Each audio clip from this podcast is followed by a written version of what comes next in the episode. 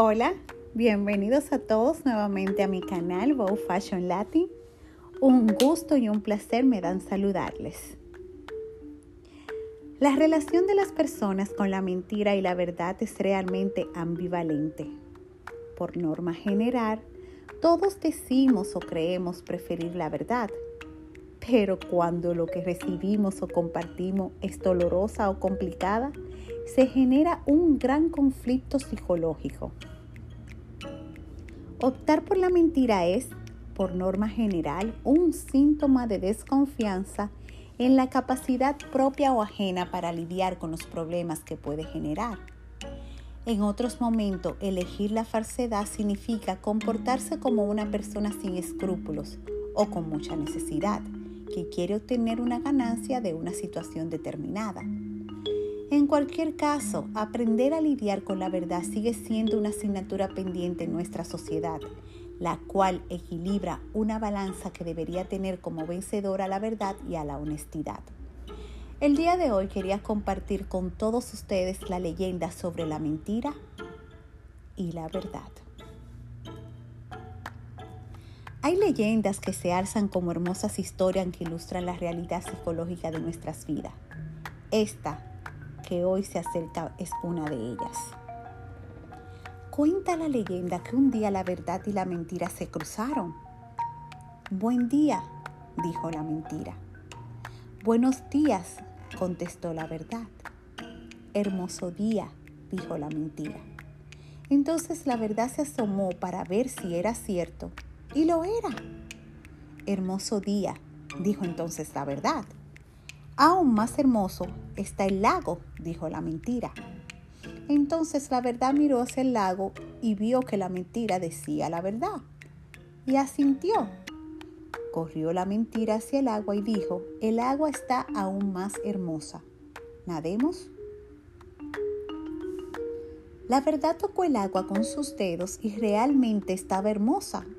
Y confió en la mentira. Ambas se quitaron la ropa y nadaron tranquilas. Un rato después salió la mentira. Se vistió con la ropa de la verdad y se fue. La verdad, incapaz de vestirse con la ropa de la mentira, comenzó a caminar sin ropas y todos se aterrorizaban al verla. Es así como aún hoy en día la gente prefiere aceptar la mentira disfrazada de verdad y no la verdad al desnudo.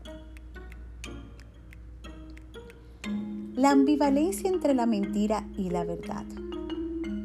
Vinculamos los buenos valores con la sinceridad, pues aquellas relaciones que se erigen sobre pilares de mentiras terminan pareciendo un castillo de naipes frágiles y endeble, capaz de destruir todo en su derrumbe. Sin embargo, a pesar de ser conocedores de este vínculo entre la verdad y su compleja asunción, buscamos constantemente darle vuelta a la tortilla contando medias verdades o fingiendo realidad distinta a la verdadera.